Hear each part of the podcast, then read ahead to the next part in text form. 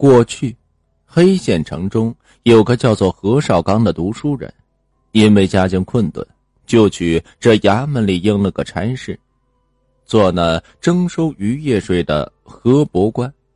履职之后，何绍刚十分的尽责，踏遍辖区各个水镇，了解水情舆情。话说这日，何绍刚就来到那深山里一个叫做东村的地方。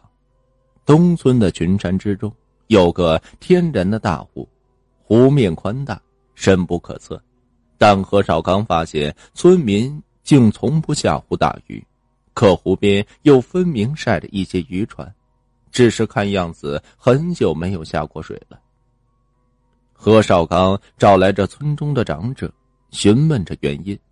长者叹息着说道：“不是不想去打鱼，是不敢去呀。”原来，二十多年前的一个夜晚，天上雷霆大作，暴雨如注。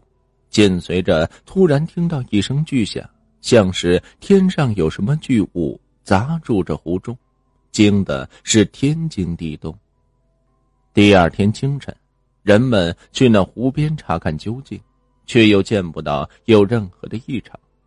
正要走时，有人眼睛只见那水下，俨然有一长达数十丈之巨物一闪而过，有人惊叫：“龙！”水水底有条龙，龙坠凡间，是为不祥。当时还报官遇着官府，但来了几波差人，始终没有发现这龙，反而将这村民人进行责骂。可是村人皆惧害怕，好在村边还有着大山，大伙就骑着渔船上山刨食，倒也饿不着。故事虽然神奇，何绍刚却是不信。不顾这老汉阻拦，讨了那艘渔船，要在这湖中待上三天三夜。说若是他死了，便是他命数；若是他没有死，那就说明所谓的龙无非是一条大鱼而已。村民自可下湖打鱼。随后，何绍刚便去了村中的杂货铺，准备买些韭菜、干粮等必需品。掌柜的姓村。原来也是个外来户，定居着东村也有二十多年了。孙掌柜见他眼生，便多问了几句。在得知这何绍刚的想法之后，十分的钦佩，当下摆了酒席，邀请他喝了几杯。何绍刚也正好询问一下这村中更多的情况，孙掌柜也是一一回答。其实要我说。打不了鱼也不碍什么，山上遍地都是吃的，只要勤劳，总是饿不死人的。何绍刚笑了。话虽如此，但一山一水是天子东村的，百姓仅靠一样只能吃饱，单靠两样岂不能活得更好？何乐而不为呢？孙掌柜想了想，嗯，言之有理。我这乡野村夫就是不如你们这读书人头脑灵活呀。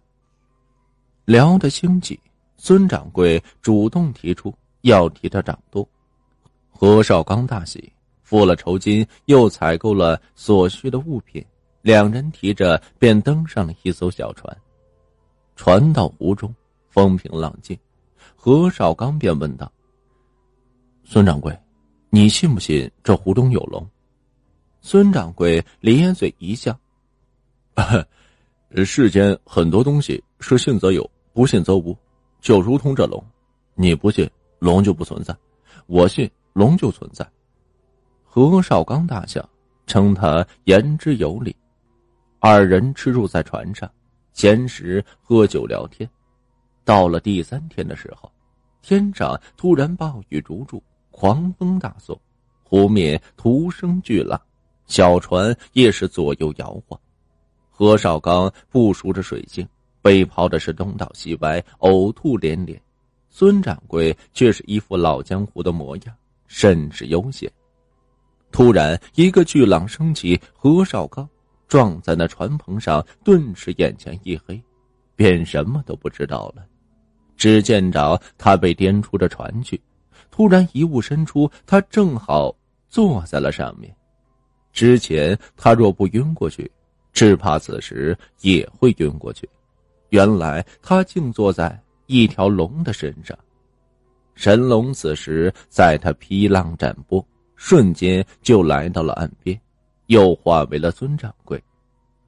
何少刚悠悠的醒过来，茫然的问道：“啊，我们不是刚才在湖中吗？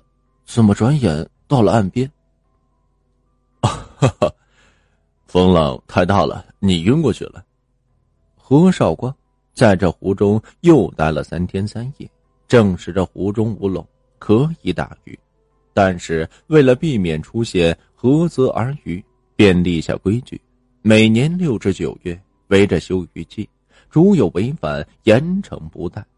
出村的时候，全村的百姓是夹道欢送，孙掌柜也站在这人群当中，笑着向他招手告别。